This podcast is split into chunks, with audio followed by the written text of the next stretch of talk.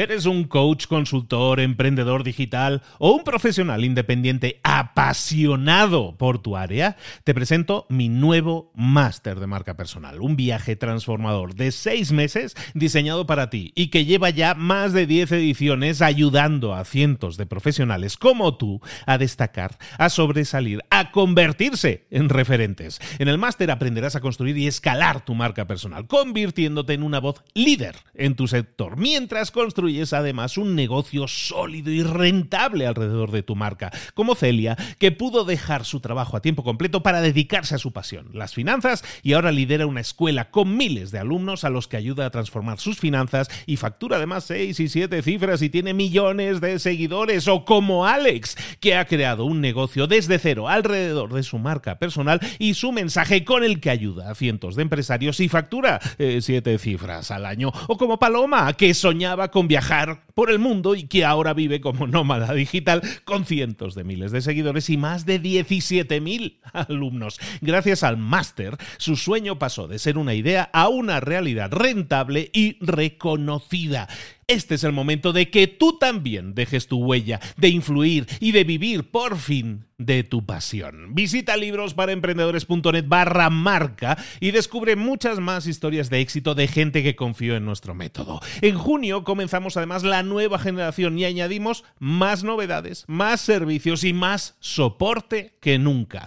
Únete a la élite de profesionales que ya están cambiando sus vidas. ¿Estás listo? ¿Estás lista para desarrollar tu marca personal y ser nuestra próxima historia de éxito? Pues visita librosparaemprendedores.net barra marca y comencemos.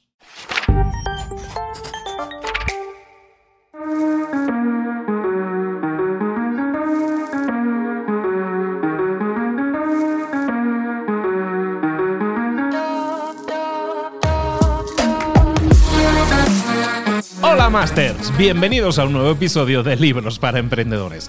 Todas las semanas te traemos, además de libros, te traemos entrevistas en profundidad con verdaderos referentes de talla mundial que nos permiten reconocer el talento hispano en el mundo, cuál es su enfoque, cuáles son sus estrategias, cuáles son sus tácticas, cuál es su ejemplo. Ellos son verdaderos, auténticos Masters. Y esta semana hoy vamos a hablar con Margarita Álvarez. Margarita es una de las mujeres más poderosas e influyentes de España según la revista Forbes ejecutiva durante años. En Coca-Cola, comenzó a explorar entonces la felicidad como concepto, buscando descubrir, decodificar las claves para conseguir esa felicidad. Se ha entrevistado para ello durante años con los principales referentes mundiales en temas de felicidad en campos como la psiquiatría, la empresa, el liderazgo. Ha escrito finalmente, como resultado de toda esa investigación con Editorial Planeta, el libro Deconstruyendo la felicidad, cómo mezclar los ingredientes para una vida feliz. Hay una serie de claves que nos indica en ese libro. Lidera el Congreso de la Felicidad con los principales referentes hispanos. Es fundadora de la empresa Working for Happiness, liderando formaciones sobre cómo ser más felices en las principales empresas del mundo. Es una verdadera máster de talla mundial, talento hispano que conquista el mundo.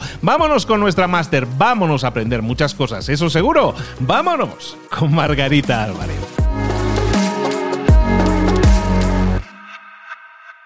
Hola Margarita, ¿cómo estás? Hola Luis, pues encantada, encantadísima de estar aquí contigo. Oye, pues hablemos un poco de, varios temas que a mí me interesaría mucho hablar, que tienen todos relacionados con la felicidad en momentos de pandemia, como lo que estamos viviendo, que es la cosa se complica un poco. Eh, ¿Cuáles son las claves de la felicidad? Porque yo empiezo a analizar esto que tú comentas y, hay diferencia entre ser feliz en lo personal y en lo profesional. En el trabajo se puede ser feliz y en lo personal no. Eh, ¿Son la felicidad una serie de botellas que tenemos que rellenar por separado? ¿Cómo funciona? ¿Cuáles son esas claves de la felicidad en lo personal, en lo profesional? Ese equilibrio famoso, ¿existe todo eso? Pues mira, te diría, em, ojalá, ojalá pudiéramos decir, eh, ojalá fuéramos como, ¿sabes? Tanques estancos que dijéramos, bueno, en el trabajo no estoy muy bien, pero ya cuando llego a casa esto es la bomba y al revés. Bueno, en casa tengo muchos líos y tal, muchos problemas, pero llego a la oficina y me olvido. El problema es que no, ojalá, pero no somos así, no funcionamos así. Arrastramos todo lo que nos ocurre en casa, lo llevamos al trabajo y todo lo que nos ocurre en el trabajo lo llevamos a casa. Entonces, a mí muchas veces cuando me dicen, eh, cuando me preguntan, oye, pero ¿se puede ser feliz en el trabajo? Digo, es que no es que se pueda, es que se debe, porque no tienes forma sino de llevar una vida feliz, porque es que estamos, más de un tercio de nuestra vida la pasamos en nuestro entorno laboral. Entonces tienes que ser consciente de que lo que te ocurra, lo que sientas, cómo vivas un plano te va a afectar al otro plano. ¿Cuántas veces nos pasa, Luis, esto de que sales de la oficina 10 de la noche, sales estresado, sales cabreado, sales eh, y llegas a casa y pegas cuatro gritos?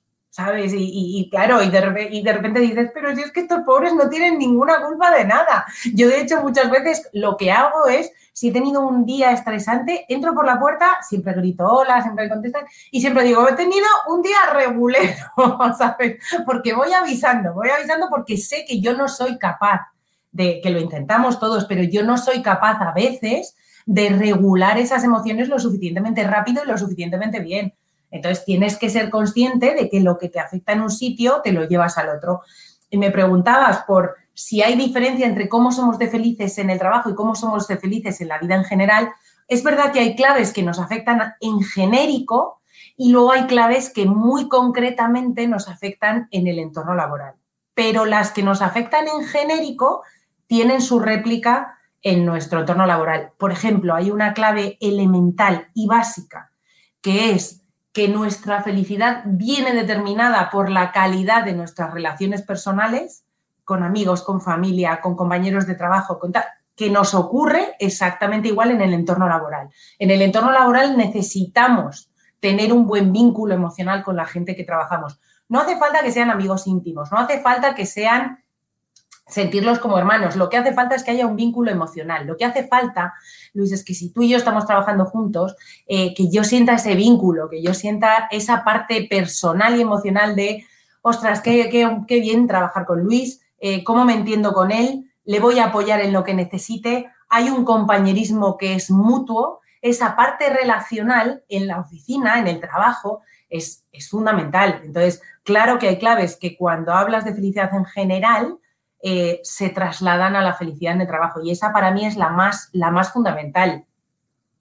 Pero con, la que nos está cayendo, las cosas han cambiado y ya no te puedes ir a la cafetería a echar el café y hablar del partido o de, o de, relacionarte un poco más en lo personal. En el trabajo nos reunimos en Zoom, básicamente, y, y estamos cara a cara ahí con las personas, es todo como interrogatorio, y se pierde mucho todo ese, toda esa salsita, ¿no? Todo lo que hay alrededor de lo que es el trabajo, que son las relaciones humanas, se dejan de cultivar. Eh, ¿Has notado tú que eso esté sucediendo y es, un, es una señal grave de alarma? Lo estoy notando y fíjate que lo estamos notando sobre todo eh, en incorporaciones en medianas y grandes empresas en las que la persona que se ha incorporado hace cuatro meses todavía no conoce físicamente a ninguno de su equipo o a ningún compañero y lo estamos notando, es brutal. De hecho, tenemos dos actividades la semana que viene precisamente para trabajar eso, por lo que tú dices exactamente, porque es que, mira, yo he trabajado en empresa americana, en empresa francesa, en empresa eh, suiza, y, y, en España tenemos una cosa, en México igual. Nosotros empezamos una reunión a las 13 y a las 13.00 estamos hablando de qué tal, Luis, qué tal, qué tal en Veracruz, cómo lo has pasado el fin de semana. Claro, claro, es que tú, la verdad es que qué gusto, qué monos son, lo han pasado bien, tal. O el Barça ganó ayer, o el Madrid perdió ayer, o lo que sea. Y tienes cinco minutos de trabajar ese vínculo emocional, de decirle al otro que sepas que te escucho, me quedé con lo que me contaste la última vez y me importas. Y ahora bueno, y en Suiza tú llegabas a las 13.00 y a las 13.0001 estabas ya, bueno, venga, eh, vale, entonces los resultados son tal. Y no hay ese vínculo, pero nosotros lo necesitamos. Entonces lo estamos viviendo porque no es lo mismo, Luis. Y, y es muy importante que seamos conscientes de que no es lo mismo para que lo trabajemos más. Para que en ese cara a cara, como tú dices, de pantallita, ostras, intentemos en cualquier caso buscar ese momento, buscar ese momento de de, intentar llegar al otro desde un punto de vista humano. Porque hoy nos hace más falta que nunca. ¿eh? O sea, hoy, hoy la, parte emocional, Luis, es más relevante que nunca. Estamos todos muy tocados. Estaba yo leyendo el otro día de un artículo que hablaba de, eh, de las reuniones a través de Zoom estaban generando que estuviera, o sea, normalmente en las relaciones humanas era algo así, en las relaciones humanas normalmente no estás cara a cara en plan interrogatorio todo el rato con la otra persona y aquí te echabas horas y horas cara a cara y que eso generaba un estrés adicional, o sea, ya estamos generando nuevas enfermedades psicológicas probablemente. Sí, sí, totalmente. Bueno, fíjate que, que una de las cosas que trabajamos también cuando trabajamos comunicación online, una de las cosas que trabajamos mucho es intentar que la gente se centre en lo que es la conversación, porque mucha gente mientras tú estás hablando, eh, estás pensando, ay, espera, se me ve, eh, espera, que se ve la ventana abierta, ¿sabes? Y entonces pierdes eh, la conexión, ¿sabes? La conexión real. Entonces muchas veces lo que trabajamos con las personas es, a ver, tú piensa que de las 8 o 20 casillas que hay aquí abiertas, cada uno está pensando en lo mismo, pero sobre ellos. Olvídate, no te están mirando ni la ventana ni el flequillo si te has despeinado. Entonces, pero es verdad que se pierde, ¿sabes? Que, que hay un cierto estrés de, que hay muchos componentes que entran ya dentro de, ¿sabes? Hay muchos componentes. O el componente de ah, van a bajar, van a bajar, se me van a abrir la puerta y van a pasar por aquí detrás mis tres hijos, ya lo sé, sí. Y ahora me van a pedir merienda porque, claro, y entonces eh, es, todo, es todo más complejo, porque tú antes entrabas en una reunión, estábamos tú y yo hablando, yo no me preocupaba de nada de que estuvieras viendo mi salón, yo no me preocupaba de que había tres niños, era la reunión y punto. Y Luis y yo, pero aquí hay 18 componentes pululando que no sabes cuándo te llegan al cerebro. Bueno, mientras te estaba preguntando la anterior pregunta, mi hija ha entrado por aquí, ha pillado cosas de mi mesa y se ha ido tranquila, divinamente, ¿eh? no hay ningún problema. Es totalmente así, o sea, totalmente real. Es que es así. pero, hablabas, hablabas, precisamente de, eh, estamos trabajando para, de alguna manera, no sé si solventar, pero aliviar esta situación que, y hablabas un poco de potenciar esas relaciones personales. ¿Qué podemos hacer ahora si somos dueños de negocios, somos emprendedores y tenemos un equipo pequeño o grande? Y seguramente eh, esto pintaba para dos o tres meses, llevamos un año y lo que nos queda. Y, cómo podemos manejar esto, cómo podemos levantar la moral, por decirlo de alguna manera, con la gente. ¿Qué podemos hacer? Pues mira, eh, yo te diría que primero hay que trabajarse uno mismo. Primero nos tenemos que, levantar la moral cada uno de nosotros. O sea, yo creo que todos arrastramos em, cicatrices emocionales. Luis, es que esto, todos hemos perdido algo, eh, muchos hemos perdido a alguien. Eh, aunque sea, fíjate, hemos perdido aunque sea estabilidad, aunque sea certidumbre, aunque sea, hemos perdido un montón de cosas. Entonces nos tenemos que trabajar primero nosotros. Y yo cuando trabajamos a la persona, cuando, cuando estamos intentando que, nosotros, que cada uno de nosotros, ostras, pues se trabaje y se recupere emocionalmente, yo te diría que hay tres cosas que trabajamos mucho. La primera es el que seamos capaces de fijarnos en lo que tenemos frente a lo que no tenemos. ¿Vale? La felicidad es, eh, está probablemente eh, o es por defecto todo aquello que no tenemos. ¿Por qué? Porque cuando te das cuenta de que la cantidad de cosas que no tienes hay muchas que no necesitas, entonces eres consciente y empiezas a valorar lo que sí que tienes. Este maldito virus que hizo, pues nos dijo, te voy a poner a más de dos metros todo aquello que no necesitas para ver si empiezas a cuidar tu metro cuadrado, para ver si empiezas a enterarte de que lo que tienes a tu lado hay que cuidarlo más. Si se le puede sacar algo positivo a este virus. Entonces, el fijarte en lo que sí que tienes es muy importante y estamos todo el día pensando en lo que no tenemos. estamos todo el día pensando en, claro, es que fíjate, es que no puedo ir al teatro, claro, es que fíjate, es que no puedo, ya, ya, pero ¿y lo que sí que tienes que? Porque yo nunca he pasado tanto tiempo con estos tres enanos, que yo hay veces, Luis, que ceno con ellos y les digo, pero es que me caéis fenomenal, si es que sois tres tipados. Y, y, me estoy dando cuenta ahora, porque ahora más que nunca estamos pasando, cenamos juntos, que no lo habíamos hecho en la vida. Entonces, lo de, lo de fijarte en lo que tienes frente a lo que no tienes, hoy más que nunca es fundamental. Hay una segunda clave que es muy importante, que es dejar de proyectar a futuro dejar de pensar lo que va a venir en el futuro. Porque cuando tu cerebro está en un momento incómodo, cuando tu, momento, tu, tu cerebro está en un momento de miedo, de incertidumbre, de angustia, cuando proyecta futuro, proyecta con un sesgo negativo.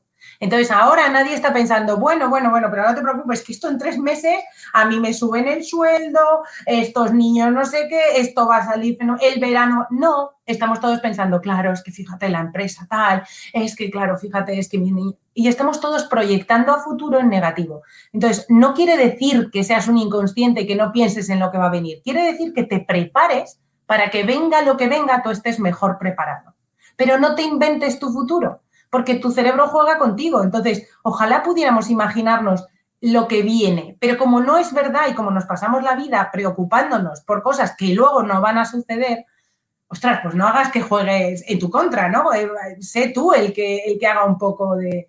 Y luego la última, la última clave que trabajamos mucho es dónde pones los pensamientos, dónde pones cada día tu preocupación y tu ocupación, porque estamos todos sobreinformados, estamos todos eh, entre el virus y aquí en España ahora mismo la política, estamos constantemente en un bucle, ¿sabes? De uno se grita, el otro se dice que tú más, eh, ahora el virus no sé cuántos, ahora, o sea, esto es un disparate. ¿ves? Entonces, claro, eso no es tu vida real, tienes que centrarte y tienes que ocuparte de eh, de, lo que tú puedes hacer en estos momentos, de lo que tú te puedes ocupar y poner tus pensamientos donde tienes que ponerlos. Y luego ya, pues lo otro, hombre, tienes que estar al día, pero una vez al día. Pero no, no juegues a estar todo el rato porque esa no es tu realidad. La política no es nuestra realidad, nos afecta, pero no es nuestra realidad. Totalmente de acuerdo, totalmente de acuerdo. Me, cuadra muchísimo todo ese vivir el presente, cuidarte más y, ir sumando, al final invertir en ti mismo, ¿no? Un poco también lo que estabas comentando. Eh, dos cositas que aparecían ahí eh, y que me gustaría subrayar un poco. Una tenía que ver con los suizos estos que decías que eran tan puntuales y que existe la tradición, hablando así, la felicidad en general, es que los latinos somos más felices y los otros son unos, unos grises todos. ¿Eso es, así? ¿Eso es así o es generalizar como casi todo en la vida? De todo hay, pero sí notas, porque te habrás movido mucho por ahí, sí notas que los latinos en general, los españoles o lo que sea, son más alegres ante la vida o, sea, ¿son más optimistas o son también pesimistas o son los otros más? A ver, ¿quién gana aquí? ¿Cómo es Eurovisión en esto? Pues mira, México 10 puntos, México 10 points, México de mira, yo te diría que los latinos lo que sobre todo que somos, Luis, es más disfrutones. O sea, somos gente que sabe disfrutar el día a día mucho más que los nórdicos. Entonces, a mí mucha gente me pregunta, porque claro, sale en ranking de felicidad constantemente. Entonces, de repente tú te encuentras un ranking en el que los países latinos eh, somos los primeros, pues está México, está Costa Rica, y ahora llevamos una temporada en los que siempre salen por encima los países nórdicos. ¿Esto de qué depende? Depende de las variables que midas. Entonces, cuando tú metes dentro de las variables de medición variables socioeconómicas y variables de tu entorno como Oye, ¿cuánto apoyo hay desde tu gobierno a las familias? ¿Cuánto apoyo hay a...? Pues claro, los países nórdicos nos barren. Pero cuando tú vas a la felicidad individual, Luis, cuando tú mides exclusivamente la satisfacción de la vida del individuo, los latinos somos la pera porque valoramos todo, porque es que encima, claro, encima tenemos unas redes sociales muchísimo, muchísimo más cercanas, muchísimo más potentes, y entonces eso, cuando vienen las crisis, nos protegen mucho más emocionalmente. Pero somos mucho más disfrutones, o sea, somos, em, somos gente que cada día lo vivimos con mucha intensidad. Mira, México, o sea, México es que eh, es que todo, es que lo celebráis todo igual que, igual que aquí, aquí lo celebramos también todo, los santos, los cumpleaños, la vuelta al cole, la Navidad, el, todo, o sea, somos de, de, disfrutar absolutamente todo. Entonces, eso, quieras que no, impacta muchísimo en cómo te sientes tú de satisfecho, en dónde pones el valor de las cosas. Hay una, hay una, cuando yo llegué, yo llevo como 16 años viviendo por aquí ya. cuando, llego, cuando yo llego, alguna de las cosas que me sorprendía con esto de conectando con esto que decías que aquí, aquí la pachanga para todo. Y es que, y es que cuando hay una, un bautizo, una comunión, bueno, sé, cuando hay un bautizo es el padrino y ya está, ¿no? Bueno, pues aquí la comunión, la boda, lo que sea, hay 80 padrinos, porque hay el padrino de orquesta, el padrino de los postres, el padrino del vino, el padrino de lo que sea. Buenísimo. de hacer la fiesta más gorda. es que es brutal, yo es que es brutal, pero, pero, es que esa es, la, esa es la magia de la vida, el día a día, el, el saber, mira, cuando, cuando hablamos de felicidad, Luis, cuando, cuando siempre te dicen, oye, ¿qué es la felicidad para ti? Mira, yo creo que hay tres componentes que son básicos. El primero es el que te decía antes, que es el de la, la, la las relaciones sociales, ¿sabes? Somos, los seres humanos somos eminentemente seres sociales. Entonces, nuestra, nuestras relaciones sociales son absolutamente fundamentales e insisto, es que los latinos para eso somos buenísimos y vosotros sois todavía mejor que nosotros porque las hacéis más amplias. O sea, vosotros vuestra definición de familia es todavía más amplia que la nuestra. Eh, hay una segunda clave que es esa, que es la de disfrutar de, de cada cosa, de cada pequeña cosa que nos pasa en el día a día que se nos olvida además, porque somos capaces de pensar que hemos tenido el peor día del mundo porque nos han puesto una multa cuando iba a la oficina y dices, ya, ya, perdona, pero tienes coche, tienes casa y tienes trabajo. O sea que, ojito, con dejar de disfrutar las cosas buenas que te pasan. Y hay una tercera clave que es justo contra, la contraposición de esta, que es, está muy bien que disfrutes el día a día, está muy bien el hedonismo, el, disfrutar de las pequeñas cosas, pero es muy importante pensar que tu vida tiene un sentido, que tiene una trascendencia, que impactas en la vida de, de otros, que ayudas a otros. Tú estas entrevistas que haces no las haces solo porque las hagas bien, las haces porque piensas que pueden ayudar a otros, que puedes eh, eh, echar, sabes, que puedes dejar un impacto y una huella en otras personas. Y eso es súper potente, no es solo que las disfrutes, es, que además piensas que va más allá del disfrute del momento. Entonces, esas tres claves para mí son las claves que, que hacen que una persona, cuando le preguntas cómo de satisfecha estás con tu vida, te diga que está muy satisfecha.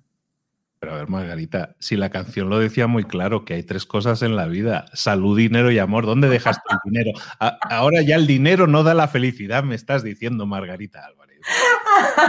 A ver, yo te puedo decir la teoría, la práctica estoy a la espera de poder confirmarlo, Yo puedo, por ahora solo puedo hablar de teoría.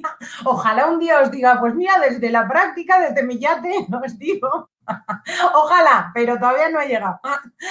Pero mira, yo el, impacto del dinero, que además lo hemos trabajado muchísimo, lo hemos trabajado en los cinco continentes, lo hemos trabajado en un montón de países, lo que sí que sabemos es que hasta que no cubres tus necesidades vitales, no se puede hablar de felicidad. O sea, tú hasta que no sabes que puedes dar de comer a tus hijos hasta final de mes, no se puede hablar de nada que tenga parecido, eh, que tenga ninguna semejanza ni a la felicidad ni a la satisfacción con la vida, porque es un sufrimiento brutal.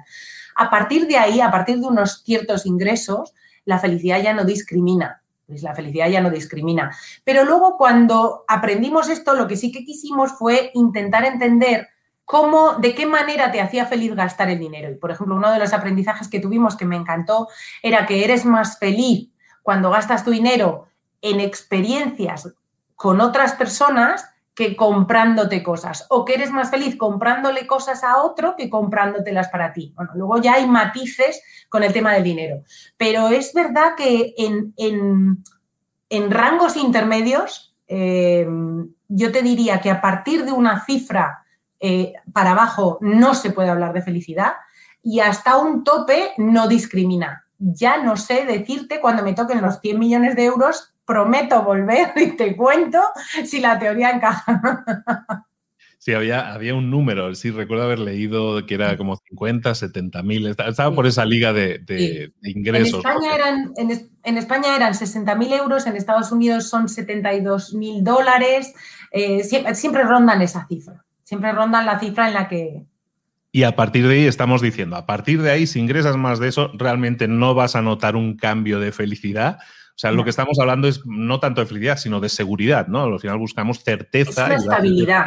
estabilidad, exactamente. Claro, es una estabilidad, Luis, pero, pero todos lo hemos comprobado. ¿Y cuántas veces no te ha pasado que de repente dice, que te pasas un año diciendo, claro, es que voy a ser más feliz cuando pueda cambiar este coche, que es una tartana, que es un horror, te compras el coche nuevo, estás un mes, te subes, vuela nuevo, tocas el cuero, enciendes la luz, la apagas la luz, y al mes y medio te subes al coche y te vuelves a quejar del atasco igual, vuelves a aparcar igual de mal, vuelves a dejarlo, lo dejas sucio porque ya no te hace ilusión lavarlo. Pues eso, esa adaptabilidad, ese principio de adaptabilidad que funciona en el ser humano con todos los elementos, pues nos ocurre, nos ocurre en, durante estos últimos años has estado accediendo, has tenido acceso a, personalidades de talla mundial. Eh, Chris Garner, ¿no? El de, la película de En busca de la felicidad de Will Smith. Eh, Wozniak, el de, el de Apple, el, cofundador de Apple. Gente súper exitosa. Ya no estamos hablando de 60.000 a 120.000, no, estamos no, no. 120.000 millones a lo mejor, ¿no? Estamos hablando de otro nivel. ¿Cómo notas a una persona que es, por ejemplo, sub, o sea, exitosa a nivel Dios, podríamos decir, como esta gente? ¿Son realmente diferentes? ¿Tienen otra visión de la felicidad? ¿Están más apegados a algo que a otra cosa? ¿Has notado diferencias o probablemente somos todos hijos de vecino?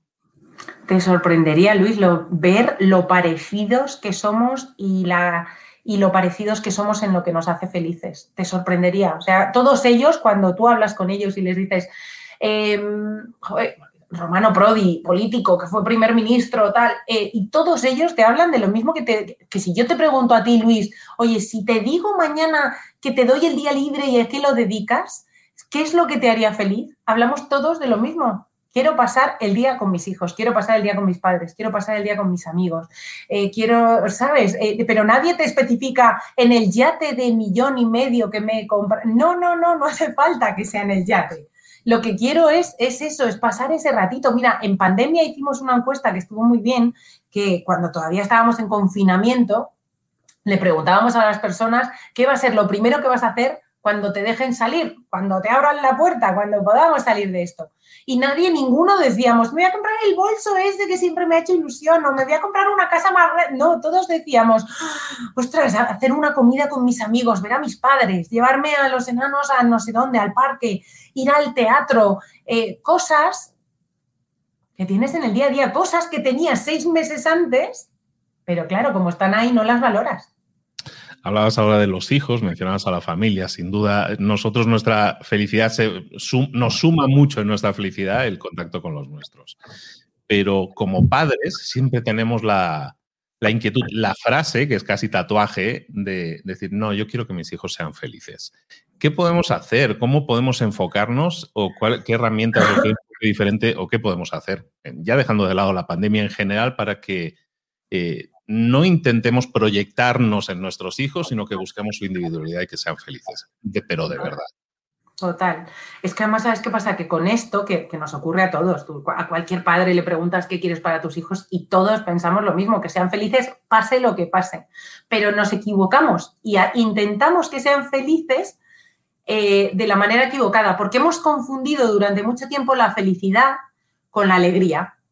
Entonces pensamos que nuestros hijos intentamos evitar, ¿sabes? Nos hemos convertido en hiperprotectores, entonces intentamos evitar que estén frustrados, que estén tristes, que estén enfadados, que se aburran. ¿Por qué? Porque tienen que estar siempre bien y les estamos haciendo muchísimo daño. Estamos creando adultos huérfanos porque esas emociones son fundamentales. Luis, un niño se tiene que caer, eh, una niña tiene que tropezar, eh, tienen que, yo por ejemplo, cuando el otro día la, del medio me decía, este, este profesor me ha suspendido porque me tiene manía.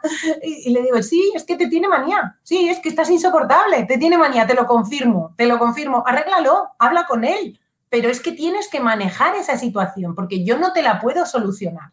Porque si yo te la soluciono, pasa que yo a lo largo del tiempo, yo por ejemplo, he vivido que alguien venga a su entrevista de trabajo con su madre.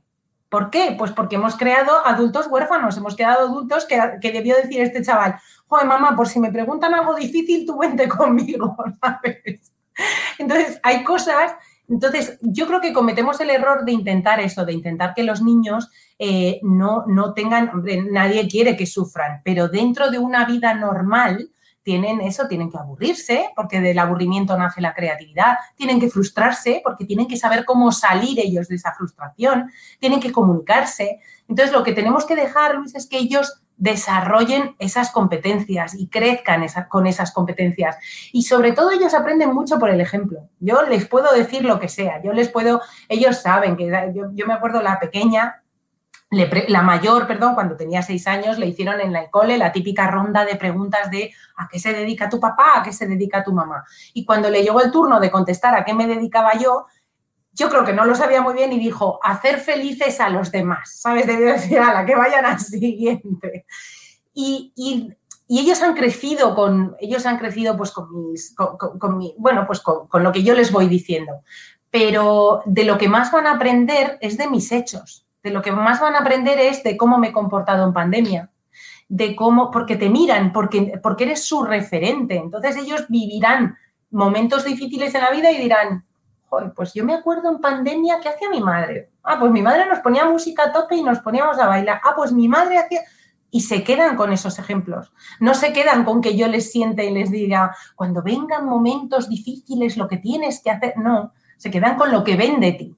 Y, y si tú eres feliz, ellos van a aprender a ser felices. Si tú eres optimista, ellos van a tener una, una visión optimista de la vida pero tienes que dejarles a ellos, ¿sabes? Eh, una de las cosas más difíciles es que ellos se convierten en personitas independientes y, tienes que dejar que sean ellos los que, los que aprendan lo que necesitan y que vayan poco a poco, bueno, pues, pues desarrollando esas capacidades.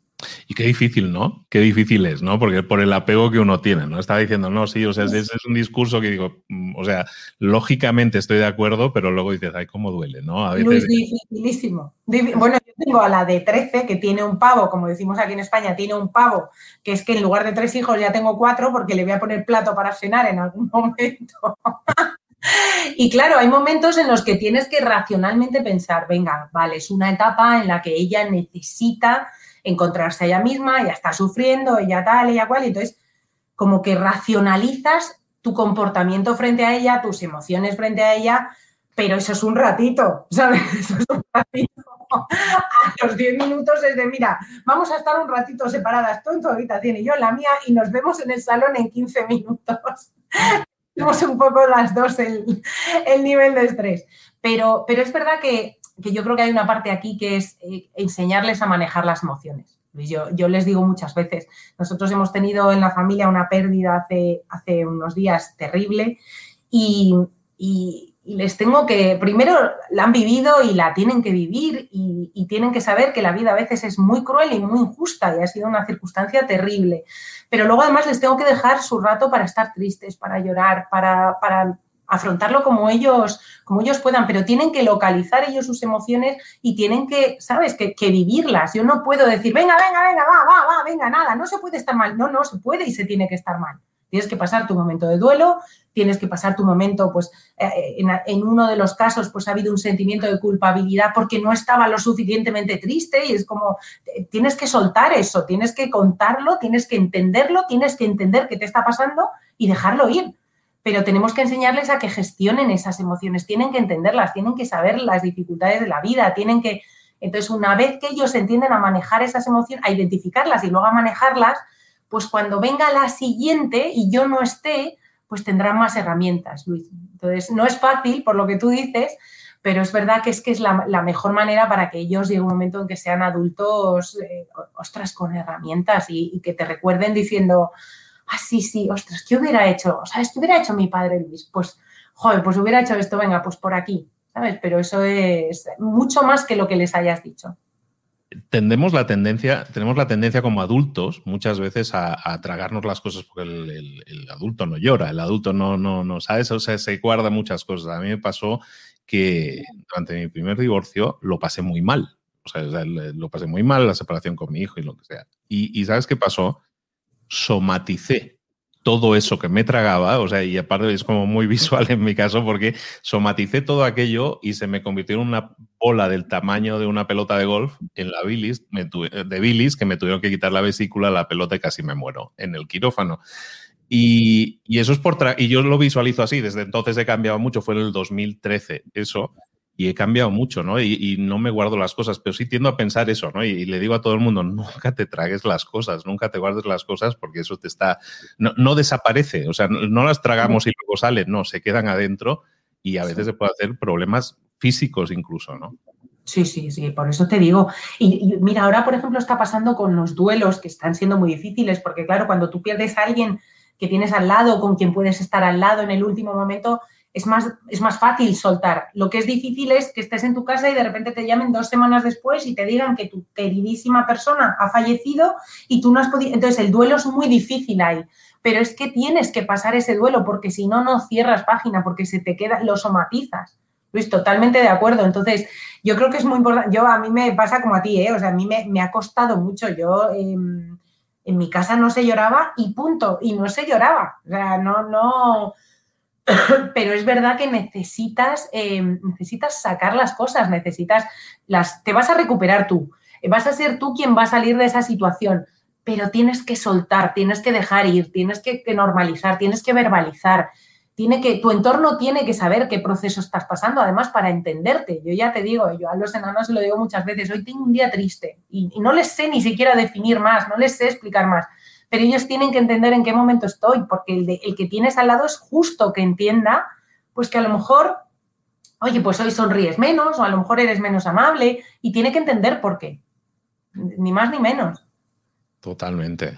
Margarita Álvarez, tú tienes un libro que se llama Deconstruyendo la felicidad. Y hablábamos un poco al principio, decíamos, deconstruyes para luego construir, ¿no? Pero o sea, mm, intentamos saber cuáles son los ingredientes de la receta esa que está tan buena, que se llama felicidad, y entonces vamos a reconstruirla nosotros a nuestro, con nuestro toque, ¿no? Es un poco ese chef.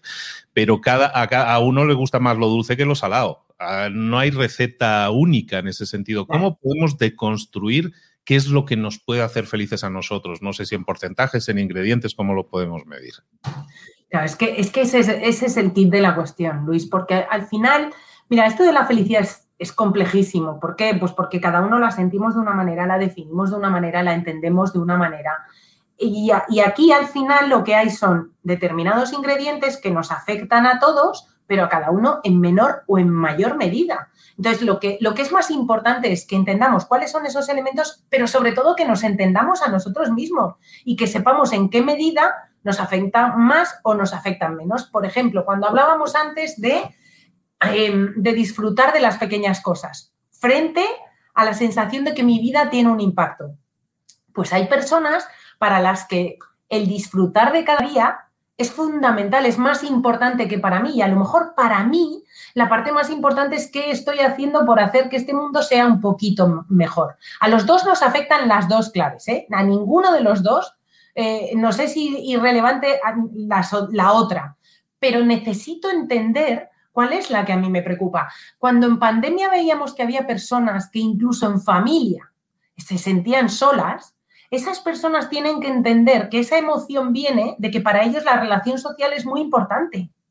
Y eso, tiene, eso te ayuda a conocerte y te ayuda a saber, vale, pues si para mí es tan importante la relación social que incluso estando en familia estoy solo, voy a coger este trasto y me voy a poner a cuidar las relaciones que tengo, me voy a poner a escribir a aquellas personas a las que no escribo desde hace un año, me voy a poner a preguntar a mis hermanos que no les llamo más que una vez en semana cómo están, me voy a poner, ¿por qué? Porque ya he aprendido que para mí es importante. Entonces yo creo que, cada uno tiene que coger de cada una de esas claves que, insisto, nos afectan a todos, cuánto te afectan a ti. Cuánto, eh, ¿sabes? Porque al final, cuando tú sabes cuando tú conoces esas claves que nos afectan y cuando tú entiendes que tu cerebro te maneja todo el rato, Luis, y cómo te maneja, pues claro, tú ya puedes ir aprendiendo a, vale, mi cerebro está jugando conmigo ahora y me está diciendo tal, y volver tú al, terreno neutro. Porque, claro, tú, mira, el trasto este que tenemos aquí, que pesa un kilo y medio, el, es, el tío es, es muy juguetón, pero juguetón la mayoría de las veces en nuestra contra. Le encanta esto de jugar en nuestra contra. Entonces, juega con nosotros con el pasado. Entonces, este, este bicho lo que hace es tus recuerdos, cuando tú recuerdas una cosa de la infancia, como tú no puedes almacenar toda la información que has vivido, tu cerebro, tu memoria solo guarda unos datos, guarda pinceladas. Cuando tú recuperas ese recuerdo, tu memoria la rellena, pero la rellena pues con la experiencia que has tenido luego. Por eso nos pasa muchas veces, Luis, que si tú y yo hemos vivido algo hace 15 años eh, y lo estamos comentando ahora, tú dirás, no, pero iba conduciendo yo. Y yo te diré, no, no, que va, iba conduciendo yo.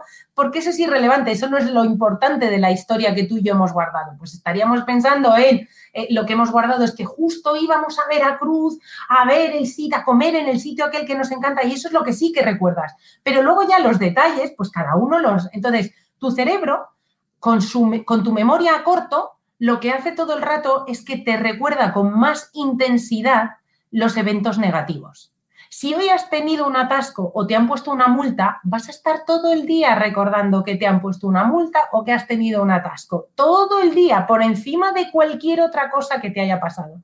Por eso es importante que tú seas consciente para empeñarte en, sí, fenomenal, pero ¿y la comida que he tenido con mis compañeros de trabajo qué? ¿Eh? Lo que nos hemos reído, ¿qué? Porque es que si no, tu cerebro te vuelve a recordar cuando llegas a casa, nada, no, no lo vais a creer, que me han puesto una multa, no lo vais a creer y sigues, ¿sabes? 12 horas recarcomiéndote en que te han puesto una multa. Entonces, es muy importante entender que juega con tu pasado. Es muy importante saber que juega con tu presente. Lo que tú pienses hoy es realidad para tu cerebro. Si tú hoy estás pensando, qué mal está todo, soy una inútil, eh, no voy a salir de esta, eh, eso se convierte en tu realidad y tu cuerpo somatiza lo que tú estás pensando que, puedes, ¿sabes? Que puede ser verdad o puede no ser verdad. Ostras, pues si eso es así, vamos a ser un poquito buenos con nosotros, vamos a jugar a nuestro favor, ¿no? Vamos a contarnos cosas bonitas. Y luego juega con nuestro futuro, porque cuando imaginamos a futuro, como te decía antes, imaginas con sesgo negativo, pero es que además te hace sentir mal hoy. O sea, ya no es que tú te inventes lo que te dé la gana, ya no es que tú te inventes que van a pasar cosas terribles, es que encima eso que te estás inventando hoy en tu presente te hace muchísimo daño. Entonces, claro, cuando empiezas a entender estas cosas, cuando empiezas a entender que, no puedes dejar que tu cerebro juegue contigo, que esto se trata de que tú tengas un poco de, eh, de sentido común para poner orden en todo esto, entonces consigues ser más feliz. ¿Y qué pinta? Bueno, te digo por qué pinta la pregunta, pero ¿y qué pinta todo esto del propósito? Porque mucha gente eh, habla del propósito, del ikigai, de todas estas cosas. Y yo te digo por qué pinta eh, la pregunta, porque yo he estado en esa fase de, en teoría lo tengo todo, estoy bien, y en torno familiar y en torno a dinero, y yo aún así no me sentía feliz del todo. Y no lo descubrí hasta que empecé con todo este tema de ayudar a otros, de impactar a otros, del, llámalo dejar un legado si quieres, o que suena muy elevado, ¿no? Pero, pero es ayudar a otros, impactar positivamente a otros. Y en el momento que yo probé esto, ostras, como que todas las piezas del rompecabezas encajaron, ¿sabes? Y digo, yo no sabía ni siquiera que me faltaba esta pieza, pero ahora no puedo vivir sin ella. Y tiene más que ver con eso, con el propósito. ¿Qué tan importante es que trabajemos eso todos? Es fundamental. Luis, es, es ese sentido del que te hablaba antes, es, esa trascendencia, es pensar que dejas un legado, no, no, no, no es, o sea, no, no es elevado, es que es real. Es que, es que cuando, cuando hay, Luis, ¿qué te pasa a ti cuando hay alguien que te manda un mail y te dice, joder, Luis, mira, te he estado escuchando cuando estabas con no sé quién y la verdad es que me, o sea, me habéis, ¿sabes? Me habéis dejado, eh, ha sido brutal, ¿sabes? El impacto que, ¿Qué te, ocurre a ti? Es que eso es insuperable, es que eso es absolutamente insuperable. Y eso es el sentido, el significado de nuestra vida y eso es el propósito que además de ahora lo estamos trabajando en las, en las organizaciones. Yo, por ejemplo, en las organizaciones, Luis, yo eh, lo resumo siempre en una pregunta que es ¿a qué te dedicas? ¿Vale? Porque yo recuerdo que cuando eh, esa pregunta para mí lo define todo, porque cuando yo, mm, claro, yo eh, dejó Coca-Cola después de 15 años, la decisión mm, laboral más difícil que he tomado nunca, dejar una empresa como Coca-Cola en la que estaba genial, estaba con el marketing, estaba con el Instituto Coca-Cola de la Felicidad, estaba encantada, pero de repente se me cruza una empresa de recursos humanos en pleno 2011 con unas tasas de desempleo altísimas. Y entonces pensé, joder, pues es que si, si yo pudiera hacer algo por el empleo en este país, ¿sabes? Si yo pudiera hacer aunque fuera muy poquito, el 0,0001%, sería brutal. Entonces yo llegué a DECO y, bueno, pues hice la típica ronda de conocer a, a, cuanta más gente mejor y entonces iba por las 300 oficinas hablando con la gente. Y yo les preguntaba, ¿tú a qué te dedicas? Y entonces pues de repente te decía alguien, no, pues yo a meter currículum en un ordenador. Mm, bueno, vale. Le preguntabas al siguiente, ¿y tú a qué te dedicas? Me decía, no, yo a mandar el informe todos los días al cliente. Y decía, es que yo no me he venido aquí para esto, yo me he venido porque le buscamos trabajo a la gente.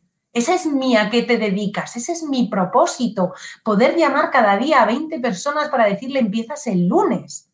Ese es un propósito. Ese es un sentido a lo que hago. Porque levantarte pensando, voy a ver si hoy meto, en lugar de 100 currículum, voy a ver si meto hoy 104, es muy difícil. Pero levantarte pensando, ostras, voy a ver si hoy consigo que haya 10 personas más que encuentren un empleo en un momento en el que esto es como una lotería, es que es diferente, es que es otra cosa. Entonces, cuando encuentras el propósito dentro de aquello a lo que te dedicas un tercio de tu vida, es brutal. ¿Cómo no te va a llenar esto que haces? ¿Cómo Es imposible que no te llene, porque impactas en la gente, porque impactas directamente en cómo se siente alguien. Y hay pocas cosas más potentes que, que esas. Antes hablábamos de los ingredientes. Hay dos ingredientes que son también muy importantes, que es el altruismo, la generosidad, es fundamental, y el agradecimiento. Pero es que el altruismo está comprobado el efecto tan brutal que tiene en la felicidad y en la plenitud de una persona. Es absolutamente brutal. Y ese, y ese altruismo es por esa sensación de que impactas en positivo en la vida de otra persona. Y eso es un efecto enorme. Y entonces entiendo que a pesar de que tengas muchas cosas, a pesar de que tengas mucho éxito y a pesar de que te vaya muy bien, si tú no encuentras esa sensación de, ostras, lo que estoy haciendo va más allá de, de mi tarea, de mi función, pues es difícil Es muy difícil. Pero fíjate que pasa, o me pasa a mí mucho y te pasa a ti muchísimo más, que tratas mucho más este tema directamente, que mucha gente te contacta, pues de alguna manera desde la admiración de decir, en su mente piensan, a mí me gustaría ser como tú, ¿no? Que tú dejaste, yo dejé mi trabajo y monté mi propia empresa y todo eso, y como, como te lo dicen como con admiración. Porque en realidad en su mente yo, yo lo que veo es eso, ¿no? Que, que, no se atreven a dar el paso. O sea, tengo una sensación de falsa seguridad porque tengo un empleo, un, sueldo, porque tengo cubiertas aquellas necesidades básicas que dices, pero ¿sabes que Ya me voy a quedar aquí. ¿Para qué me lío? ¿Para qué voy a dar el paso al vacío? Y si me pego una torta, ¿qué pasa? ¿no? Y mucha gente se queda en ese punto de estoy estable, pero no estoy, eh, no me siento pleno. No sé si, si me doy Sí, no, no, absolutamente. Lo que pasa es que también tenemos que tener en cuenta lo que hablábamos antes, Luis, que hay para personas para las que determinado ingrediente tiene más peso que para otras. Tú te encuentras a gente a la que le pasa lo que tú dices, que está en una empresa y está pensando, no me compensa otra cosa, no sé si estoy al 100%, pero no me compensa otra cosa, pero que no le resta demasiado el no estar impactando, le está o sea, le está afectando, ¿eh? porque a todos nos afecta, pero no en el grado en el que a ti y a mí nos ha podido afectar, que te hace decir, se acabó, entonces, por eso te digo que es tan importante entenderse, porque si tú eres una persona como Luis o como Margarita, estás en una empresa que no te llena y sigues ahí por estabilidad, vas a ser un infeliz, porque tú y yo te puntuamos en eso muy alto, tan alto que hemos pegado saltos absurdos dentro del raciocinio que alguien puede decir, hombre, pero tenías un sueldo, una estabilidad, una carrera, un no sé qué, un no sé cuántos. Pero por eso es tan importante entender lo que para ti es primordial, porque si para ti tú eres capaz de dejar esto en un segundo plano y apoyarte en otras claves como, bueno, sí, pero sí, esto lo voy a aparcar, pero voy a disfrutar mucho el día a día, voy a aprender a disfrutar de lo que tengo, pues fenomenal. Lo que pasa es que es muy difícil dejar parte de, de lo que tu cuerpo y lo que tu mente te está diciendo, es muy difícil dejarlo a un lado, muy difícil. Oye, en este último año, Margarita, que hemos tenido así de, tormenta perfecta, ¿has notado eh, tú un incremento de tu negocio? Es decir, ¿hay más gente que te contacta ahora preguntándote por el tema de la felicidad? Pues mira, yo muchas veces lo digo, Luis, ahora cuando la gente te pregunta, ¿qué tal, qué tal va todo? A mí me da esta cosa decir que me va fenomenal, me da esta cosa, porque yo trabajo mucho con las organizaciones y con la recuperación emocional en estos momentos y, estoy eh, desbordada. Luis, desbordada. Entonces, grandes corporaciones que hace 10 años te decían, uy, qué bonito esto que hablas de la felicidad, pero vamos, sí, eso ya para los fines de semana, pero es muy bonito ¿eh? esto de lo que hablas, y ahora es, eh, ahora es una locura. Entonces, eh, sí, claro, lo estoy viviendo, estoy viviendo un absoluto boom de empresas que necesitan que le ayudes a, recuperar emocionalmente a las personas. O sea, no tanto a trabajar en estos momentos la felicidad, que te diría que probablemente esté, esté aquí arriba, sino a ir pasito a pasito construyendo esa recuperación emocional, porque al final es que tenemos a personas. Claro, es que tú fíjate la situación que vivimos. Vivimos una situación en la que los individuos a nivel personal, en casa, en nuestro plano más íntimo, nos estamos planteando cosas como la vida y la muerte, nos estamos planteando tema tan serio como este, pero luego el lunes, cuando llegas, ¿sabes? El lunes a las 9 de la mañana, venga, reunión de operaciones. ¿Cómo vamos en ventas? Entonces, no puedes, eh, claro, hay empresas que me dicen, no, es que no está funcionando, es que es imposible, es que necesitas trabajar esa parte emocional, necesitas decirle a la persona, mira Luis, lo primero es que me preocupas como persona, lo primero es qué necesitas y cómo te puedo ayudar. Y luego ya vamos a ver las ventas, pero necesitas que la parte emocional esté un poco sanada, esté un poco, te ocupes de esa parte. Yo siempre lo digo, que, que, que las personas tengan la sensación de que ostras, de que te preocupas de la persona, no del empleado. Ahora mismo no, te puede preocupar el empleado, ahora mismo te tiene que preocupar la persona. Y la persona se va a su casa y ha perdido a alguien, eh, tiene miedo, eh, está pasando momentos de incertidumbre y tienes que ser consciente. Tienes que ser consciente. Entonces, claro, sí, eh, ahora estamos trabajando pues más que nunca, más que nunca. Explícanos un poco eh, qué ofreces o qué, estás trabajando, cómo lo trabajas o manejas el trabajo con empresas desde tu, desde tu, desde tu empresa también de, Working for Happiness. ¿Cómo estás haciendo eso y, cómo desarrollas un trabajo con una empresa que te contacte? Pues mira, sobre todo lo que hacemos es primero analizar en qué situación está esa empresa, porque no todo el mundo, eh, no, no, no, todas las empresas están pasando por el mismo ciclo, por el mismo momento emocional, ni por el mismo momento empresarial. Entonces, lo que hacemos primero es entender en qué situación se encuentra la organización. Y luego lo que trabajamos mucho es la experiencia empleado, trabajamos mucho la experiencia del cliente interno sobre todo apoyándonos en todos los aprendizajes que hemos tenido toda la vida del marketing. Claro, es que yo vengo, la ventaja que yo tengo es que mezclo dos mundos, que son el mundo del marketing y el mundo de los recursos humanos. Entonces, tú, coges ahora mismo, Luis, a un director de, o a una directora de marketing y tú le preguntas por su comprador, por su consumidor, y puedes estar tres días y te cuenta cómo compra, dónde compra, eh, qué perfil tiene, perfil sociodemográfico, eh, por qué te compra en un sitio y no en otro, cuánto está dispuesto a pagarte, cuánto no sé qué. Tú vas y le haces la misma pregunta a un director de recursos humanos o a una directora de recursos humanos de un empleado y con un café te basta. Con un café te sobra. Entonces, claro, eh, no puede ser, no puede ser que no aprovechemos todo ese conocimiento que hemos aprendido en el marketing de cómo conocer a una persona, cómo entender sus necesidades, cómo proyectarlas más allá, cómo predecir lo que puede necesitar, cómo prever todo lo que puede necesitar y, cómo ayudar, no puede ser que no lo estemos aplicando a la persona más importante que tienes, que es el que crea o el que da ese servicio, el que crea el producto o da el servicio. Entonces, lo que hacemos es desarrollar planes, además, junto con las personas, junto con los empleados, para que sea una co-creación y luego, pues, hacer un seguimiento, porque esto es mejora constante. Claro, esto es eh, ir viendo cómo, porque además son procesos muy bonitos, estás viendo cómo en cuanto, en cuanto las personas ven que te preocupas entran en unas dinámicas de preocupación unos de otros, entonces están generando unos vínculos muy potentes porque hay gente que lo está pasando mal. Entonces es una especie, mira, nos ha ocurrido en, alguna empresa, nos ha ocurrido además muy grande, nos ha ocurrido que algunos de los empleados se lo están tomando la ayuda a compañeros casi como voluntariado. ¿Sabes? Casi como lo están sintiendo como, oye, a estas tres personas hay que sacarlas adelante y las sacamos entre todos. Entonces está siendo muy bonito porque generas eso, generas un vínculo un vínculo brutal.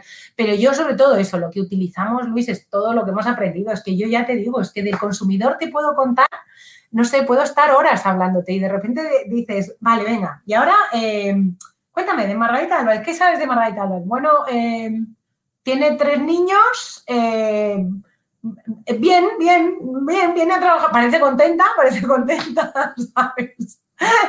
Ostras, y te pierdes mucho, te pierdes mucho ahí, claro, te pierdes mucho el trabajar el sentimiento de orgullo, el trabajar el compromiso, eh, en un momento en el que o las personas estamos dando el 150% o los proyectos no se recuperan. es que es un momento vital para las organizaciones en el que necesitamos que la gente se levante y diga cada mañana y diga, esto hay que sacarlo, esto hay que sacarlo adelante, porque hay otras que se están quedando por el camino, porque es que no se puede, es muy difícil la situación. Oye, dime, ¿y dónde te puede contactar una empresa si quiere mm, rebotar contigo este tipo de ideas? Pues mira, tenemos una página web que es Margarita, eh, uy, Margarita, digo yo, workingforhappiness.com. En workingforhappiness.com nos pueden contactar y si no, en hola workingforhappiness.com tengo ahí a todo el equipo, eh, vamos, eh, como locos. Las tres, las tres últimas, Margarita. Oye, explícame ¿De dónde viene que tú seas miembro de los Latin Grammys? A ver, ¿cómo se come? ya, es que, pues mira, viene de, viene de esto que hablamos, de esto que estábamos hablando antes, Luis. Cuando, cuando tú, tu propósito es, ostras, ayudar, ayudar a la gente, impactar en la gente todo lo que puedas, echar un cable, pues de repente se te cruza una persona eh, que se dedica a la música y entonces te dice que lo va a dejar, tú dices no lo puedes dejar, em, entonces empiezas a ayudar, de repente eh, has producido dos discos, de repente has organizado conciertos y de repente eres miembro de los Grammy. O sea, es una bola que empiezas por ayudar, por echar un cable y al final pues se te hace bola. Luis, entonces eh, yo por eso muchas veces cuando, cuando, como doy también clase en la universidad, muchas veces a los, a los chavales, a los jóvenes les digo, mira, cuando tengáis un propósito, cuando tengáis un objetivo, una meta, no la hagáis muy concreta. Porque si tú lo que dices es, yo quiero ser top 1 en los 40 principales, es muy difícil, es muy difícil. Y además, como la frase esta de que todo lo que puedas soñar lo puedes conseguir es mentira, tienes muchas probabilidades de frustrarte. Pero si tu sueño, en lugar de ser el top 1, si tu sueño es, quiero que mi música le haga vibrar a mucha gente. Quiero que mi música, quiero vivir de componer música, quiero que la gente vibre con mis canciones, quiero que... Entonces, eso te puede llevar a ser top 1 en los 40 principales, pero te abre un abanico de posibilidades. Pues te abre un abanico de cosas que te van a pasar en la vida que son brutales, que yo no tengo oído. ¿Cómo puedo ser yo miembro de los Grammy? ¿Por qué? Pues porque, porque sí, porque de repente abres, ¿sabes? Empiezas a abrir, a, abrir a las personas que tienes a tu alrededor esa mentalidad de qué es lo que quieres realmente. Y lo que quieres realmente no es ser top uno, lo que quieres es que haya cuanta más gente mejor que vibre con tu música, que se emocione, que te entienda, que le puedas transmitir lo que sientes. Y eso es lo que hace que consigas cosas que jamás te hubieras imaginado. Es que, vamos, No decía, a lo mejor hay un formulario que hay que rellenar. Yo digo, yo, da, mucho el pego, ¿eh? da mucho el pego. Oye, antes de irnos, hablemos de libros un poquito. hablemos que tienes tu libro que se llama Deconstruyendo la felicidad. ¿Y qué otros libros nos recomendarías? No tiene por qué ser en torno al tema, sino libros que a ti te han impactado, creas que en este momento a lo mejor sean interesantes para muchas otras personas descubrir pues es que ahora, claro, ahora y además es que como, como leo mucho y estoy constantemente eh, leyendo, mira, yo siempre recomiendo uno, em, que me van, a, me van a llamar loca, pero es que es el que a mí me enganchó a la lectura. Luis, es un libro que a mí me enganchó a la lectura y que me hizo, me hizo, fue el que me abrió la mente a que se puede a veces pensar de manera diferente. Y te va a sorprender porque no tiene nada que ver con esto, que es Niebla de Unamuno. Porque fue la primera vez que yo leí un libro en el que de repente lo que escribe Unamuno es que se le, se le revela el personaje. Entonces fue la primera vez en mi vida que me abrió la cabeza a, pensar, ostras, es que esto es una manera de pensar completamente diferente. O sea, que qué tío más inteligente que mientras, ¿sabes? Cualquiera que escriba un libro dice, este no, este de repente su personaje se revela y entonces se enfada con lo que el otro escribe. Entonces, ese libro me abrió mucho, me abrió mucho, mucho la mente. Luego, por ejemplo, El viaje de la felicidad de, Eduardo Pulset, porque además a Eduardo, claro, he trabajado mucho tiempo con él y le quiero mucho, pues para mí fue un libro, fue un libro importante, fue un libro que me, que me impactó mucho. Pero es que luego tengo tantos amigos eh, que han escrito libros y que, ¿sabes? Es que ahora mismo tengo, pues no sé, fácil, 20 amigos que como mencione uno y no mencione el otro se me van a enfadar. Entonces, he preferido mencionar a dos personas que por desgracia ya no están con nosotros para que nadie se me enfade. Pero yo es que cualquier libro. Ahí hay un secreto la felicidad también, ¿eh? No te metas Pero Es muy importante. O sea, hay un, hay un, es muy importante. La diplomacia es una parte muy importante.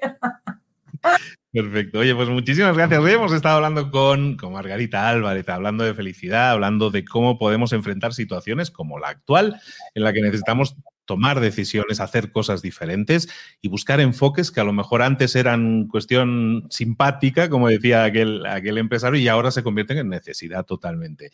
Hemos estado hablando de felicidad con Margarita y la pregunta obvia que no te habrán hecho nunca, Margarita, ¿eres feliz?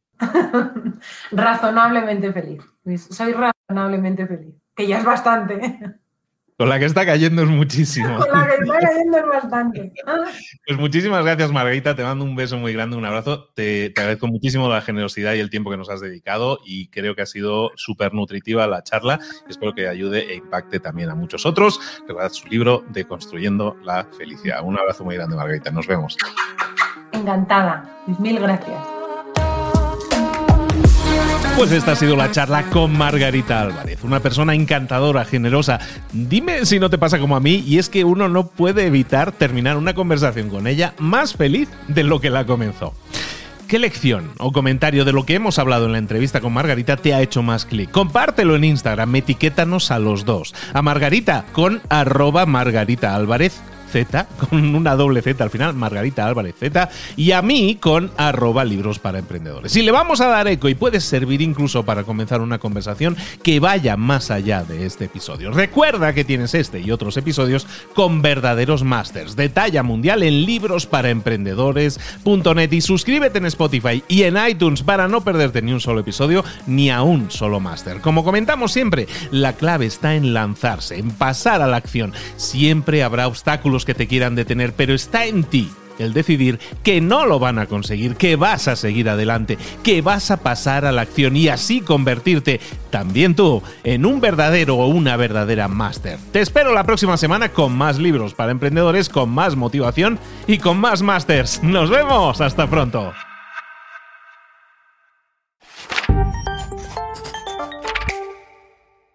¿Eres un coach, consultor, emprendedor digital o un profesional independiente apasionado por tu área? Te presento mi nuevo máster de marca personal, un viaje transformador de seis meses diseñado para ti y que lleva ya más de 10 ediciones ayudando a cientos de profesionales como tú a destacar, a sobresalir, a convertirse en referentes. En el máster aprenderás a construir y escalar tu marca personal, convirtiéndote en una voz líder en tu sector, mientras construyes construyes además un negocio sólido y rentable alrededor de tu marca, como Celia, que pudo dejar su trabajo a tiempo completo para dedicarse a su pasión, las finanzas, y ahora lidera una escuela con miles de alumnos a los que ayuda a transformar sus finanzas y factura además seis y siete cifras y tiene millones de seguidores, o como Alex, que ha creado un negocio desde cero alrededor de su marca personal y su mensaje con el que ayuda a cientos de empresarios y factura eh, siete cifras al año, o como Paloma, que soñaba con viajar por el mundo y que ahora vive como nómada digital con cientos de miles de seguidores y más de 17.000 alumnos. Gracias al máster, su sueño pasó de ser una idea a una realidad rentable y reconocida. Este es el momento de que tú también dejes tu huella, de influir y de vivir por fin de tu pasión. Visita librosparaemprendedores.net barra marca y descubre muchas más historias de éxito de gente que confió en nuestro método. En junio comenzamos además la nueva generación y añadimos más novedades, más servicios y más soporte que nunca. Únete a la élite de profesionales que ya están cambiando sus vidas. ¿Estás listo? ¿Estás lista para desarrollar tu marca personal y ser nuestra próxima historia de éxito? Pues visita librosparaemprendedores.net barra marca y comencemos.